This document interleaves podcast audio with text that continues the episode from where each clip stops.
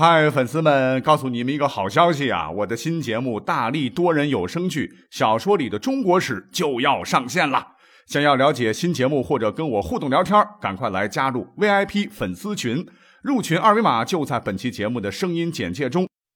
你也可以添加我的小号，拼音大历史加六零六 D A L I S H I 六零六，然后拉您入群，我在那儿等你。管他正史野史。这里只有大历史，大力讲的历史正在播出。大家好，欢迎收听本期节目。一直有听友啊，让我讲讲正史当中的一些个神秘事件。那么我就准备了这几个月吧，终于是攒了一期啊。其实可以这么来讲吧，从古至今几千年了哈，甭管是正史野史，那介绍的这个神秘事件非常多了。可能那个时候吧，没有科学知识啊，所以都归结为了未解之谜。到现在呢。因为年头久了，就更解释不清楚了，啊，也就成了神秘事件了。可是越讲不清楚，越弄不清楚真相啊，感到越神秘的东西，我们就越好奇。所以今天呢，就时间关系，就准备了五个哈，按照我个人的理解吧，按照它的神秘程度来逐个讲起。那么，历史上第五大神秘事件是什么呢？告诉大家，这可是正史记载、典籍可循，当年发生在。湖北松滋的一起未解之谜。那么，根据这个县的松滋县志记载啊，话说在公元一八八零年六月十五号，哎，你这一听时间，那就是清末了啊。在湖北省松滋县境内的西岩嘴这个地方啊，当时有个姓秦的农民，早晨呢，在屋后的山林中去散步，他突然看见这个树林当中有一个奇怪的物体。正发射出亮丽的五彩光芒，他好奇呀，好奇害死猫啊！他立即上前想抓住它，就突然感到自己的身体啊，就飘离了地面，并飞上空中进入云里，而且旁边呢不停地响起飒飒的风声啊！那这时候他感觉到神志有些模糊，身体呢也不能自由地动弹，一会儿忽然从高空中歘坠落，就落在了一座高山上。但令人奇怪的是，他的身体没受什么伤。那这位姓秦的农人好像大梦初醒一般，当时十分的惊惧害怕，就遇到了一位樵夫。这樵夫呢，见到农人既陌生又好奇，就主动问他：“哎，你你从哪里来啊？”姓秦的农民就据实回答说：“我呀，是湖北省松滋县的人。”这樵夫一听，很诧异的说：“那你怎么会来这里呢？因为这里啊。”已经是贵州省境地了，离你的家乡算一算有五六百公里远呐。后来经过这位樵夫的指引，他才顺利下山，并一路当乞丐，然后沿途乞讨回去。经过十八天，才终于回到了家里。那这是一个被当地的县志啊记录下来的一个神秘事件了。如果啊，我想不是这位农民伯伯产生了异症的话。那这件事啊，跟近代的一些个所谓的 UFO 劫持人质事件，我们对比一下，你会发现真是惊人的相似嘞。紧接着，我们来看古代的第四大神秘事件，那就是发生在北宋嘉佑年间的扬州神秘明珠事件。那么这个离奇的事件呢，它是出自于北宋的政治家、科学家，呃，这个人大家应该很熟，叫沈括所撰写的《梦溪笔谈》。那么话说呢，在北宋的宋仁宗嘉佑年间，就是公元的一零五六年九月到一零六三年，当时的扬州这个地方呢，出现了一个大珠，珠子的珠，啊，也就是圆形的，像一颗大珍珠一样的奇怪飞行物。天气不好的时候呢，都能够被人们所看到。那根据记载，起初呢，这颗大珠子啊，是从天长县的湖泽中出来，然后转入了辟射湖。后来他又转入了新开湖中，总之呢是在湖里边游荡。那十几年间呢，来往的行人经常看见他。有一天晚上呢，沈括和友人在自个儿的书斋里啊，就突然发现这个大猪啊离他们非常近。在《梦溪笔谈》当中啊，描写的非常气质，说刚开始的时候，此猪微微张开它的壳壳，有一束光啊从里边射出，啊，就像一条横着的金线。不一会儿，它突然张开了壳，大小类似于席子的一半，壳中啊又泄出了白光，十分的耀眼，以至于人眼不能正视其光。十多里地间的草木树林呢，都被它照出的影子，就像初升的太阳一样。向远望去，只见夜空此时红的像一团野火，但是突然此珠就浮在水面上，歘飞走了。远远看去，就如同日月一般明亮。那这个事情，应该也是绝对可靠的。第一个，我们的这个作者沈括是科学家；第二，当时看到不明飞行物的这个目击者，除了他，还有很多人。比方说呢，在历史上留下姓名的，还有一位高邮人，叫做崔伯义，曾经写了一首《明珠赋》的词啊，就是因此事而作。而当时呢，还有一个镇子叫做樊梁镇。啊，它这个地理位置呢，正好在此珠来往的路线之间。那行人到了这里呢，往往是乘船在夜中观看此珠，所以人们呢也将一处啊适合观看这个珠子的一座亭子命名为玩珠亭。那这些资料都不是瞎掰的哈，都是记录在书当中的。那这就是第四大神秘事件啊，一听那就是 UFO 嘛。那同样的，第三大神秘事件也跟 UFO 有关。这个事件的名字叫做严尊仙茶，在这里稍微解释一下，严尊仙茶的严尊呢，其实是个人名，乃是一位汉代的得道高人。据说呢，曾在某山写出了王莽伏诛、光武中兴的预言，提前二十多年预测了王莽篡汉和光武中兴两个重要的历史事件。而仙茶就是仙船的意思，严尊仙茶就是说严尊的座驾。意思就是神仙坐的船，那么这个事儿呢，其实是被记录在明代学者曹学全写的一本地理书里。当时作者呃亲自说的啊，这个事儿不是他亲身经历的，而是他挖掘于他看过的一本，可能是唐人所写的一本叫做《洞天集》的古籍里所讲述的故事。那么话说，在唐朝唐僖宗的广明一年，就是公元八百八十年的。当时有一个被称作严尊仙茶的一个东西，被当时的唐朝的朝廷放到了宫中的麟德殿中。这里的这个麟德殿呢，乃是唐朝大明宫的一个国宴厅，也是大明宫中最主要的宫殿之一了。建于唐高宗的麟德年间，六百六十四年到六百六十五年，毁于唐僖宗的光启年间，是公元八百八十六年，使用和存在了约二百二十年之久。据找到的资料介绍吧，当年在麟德殿大宴时，殿前和廊下可坐三千人，并表演百戏，还可以在殿前击马球。所以说，这个殿前可能是一个极开阔的广场。所以说，把这个仙茶放到麟德殿中，就说明了当时唐朝朝廷对此事是相当重视的。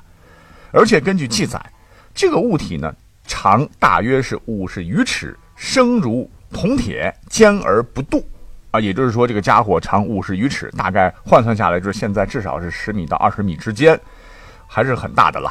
而且质地十分坚硬啊，敲击发出的声音就像铜或铁金属发出的声音相似，啊，基本上判断那肯定是某金属造的，而且是不会生锈的某种金属。既然是金属啊，这个镀就是重铸之意，金属肯定是不会有重铸了。而下面。作者的这个讲述就更加离奇了。话说，在唐武宗时，有一位权臣叫李德裕，他呢对这艘仙茶非常感兴趣，还曾经呢截取了一小只约尺余大小，刻为道像。也就是说，他还动用飞船上的一小块材料来刻制了一尊道士的像。结果，神奇的事情发生了，没想到。这尊道士像竟然会自行的飞来飞去啊，仿佛有人在遥控这玩意儿似的啊！最后呢，文中说：“广明以来失亡，茶亦飞去。”就是说，在李德裕为相六年，在唐宣宗朝被罢了官，被贬到外地去了。但他呢，并没有带走这道像，呃，说明啊，这个神奇的小雕像啊，还是可以在殿里边是飞来飞去的。但是到了广明年间。就是公元八百八十年到八百八十一年，已经是熹宗朝了，其间隔已经有近四十年，这道像就失踪了，而且呢，茶亦飞去，就是这艘飞船最终也是自行的飞走了。哎，那么这艘仙茶到底是什么东西嘞？哎，我想听个这个故事啊，除了用 UFO 这个词来解释，别无他说。那再来看古代第三大神秘事件。唤作华山飞峰。啊，这个离奇的事儿呢，是出自《老学庵笔记》。写这个笔记呢，不是别人，乃是南宋的一位文学家、史学家、爱国诗人陆游先生。事情啊，描写的很简单，说是在公元一零七三年，咱们都熟知的那个华山的山头，有一日突然崩飞啊啊，有点像我们现代人理解为的这种落石，就是石头在重力作用下降落到地面或低洼处的现象，是一种自然灾害。可是呢，离奇的是，在当时住在山下的居民竟然都不知道，没有一个人受伤。华山的这个山头啊，竟然能飞呀！一飞就是飞到了四十里外的平川，山峰砸落的巨大的土石方，瞬间就造成了数万人死伤，农田毁损五万多公顷。啊，你想，华山的石头也许会裂开，会崩塌，会位移。当时偌大一个山峰，居然能无声无息地飞跃的那么远，这所有的自然灾害当中就没有听过有这种反物理的情况发生过的。如果说不是陆游瞎编的话，这本身就是一起足以震惊世人的神秘现象，真的是很难去解释清楚。那古代的第二大神秘事件就更恐怖了，就是发生在公元一八七二年清朝广西的。僵尸袭人事件，一提到僵尸啊，各位可能会想了，这玩意儿真的存在吗？从字面上来解读，僵尸啊就是人死后僵化不动的尸体，比如说这个当年马王堆出土的千年女尸啊，辛追不腐烂嘛啊，这就算僵尸的一种。可是，在民间故事，尤其是在一些以前的港片儿、这个恐怖片、动作片里面啊，僵尸就变成了一种令人。闻名色变的一种活僵尸啊，是混迹于人群中采阳补阴，是专门霍霍人。不过今天介绍的这个事儿啊，很明显它应该不是传说，而确实是记录在案的一起离奇事件。话说在清朝啊，同治十一年，当时的广西的按察使，哎，就相当于今天的这个城管局长。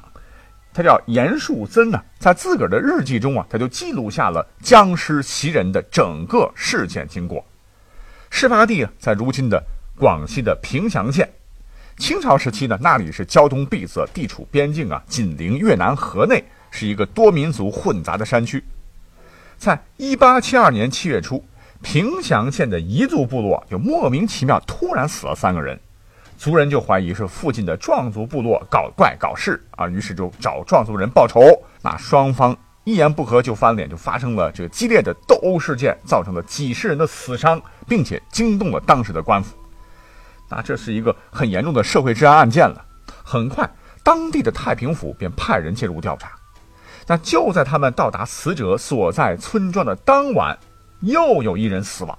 不过这回呢，死的是傣族部落的人。因为发现及时嘛，尸体呢就被捕头们带回去给当时的法医检查去了。大家伙当时还想的挺美的哈。这个尸检呢，如果说身份确认啊，案子应该可能会很快告破吧？哎，怎料尸检报告一出来，差点吓死人。因为这个报告显示说，死人呢不是被活人所杀啊。既然不是被活人所杀，难道是附近有未知的猛兽巨怪出没吗？很快呢，这官府就联合了各部落的这个巫师和神汉，然后商量对策。可是呢，这时候离农历鬼节就很近了，而凶手呢还在逍遥法外啊！一时间闹得社会上也是人心惶惶啊。果然，到了七月十五晚上，又出事儿。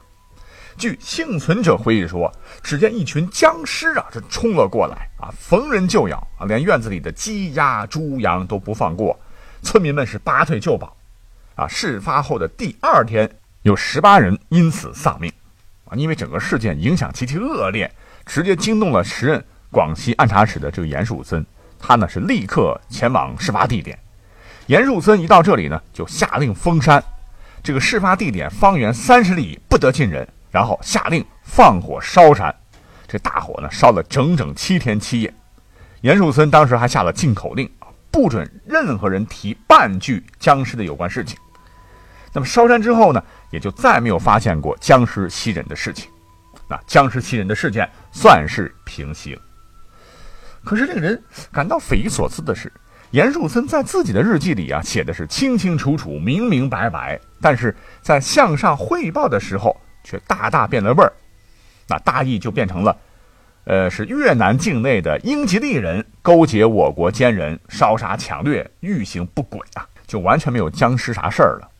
那么在给皇帝的这个奏折里，完全就没有说到僵尸袭人的事儿啊，只说是英国人搞的鬼嘛。难道说他是害怕得罪皇上，还是？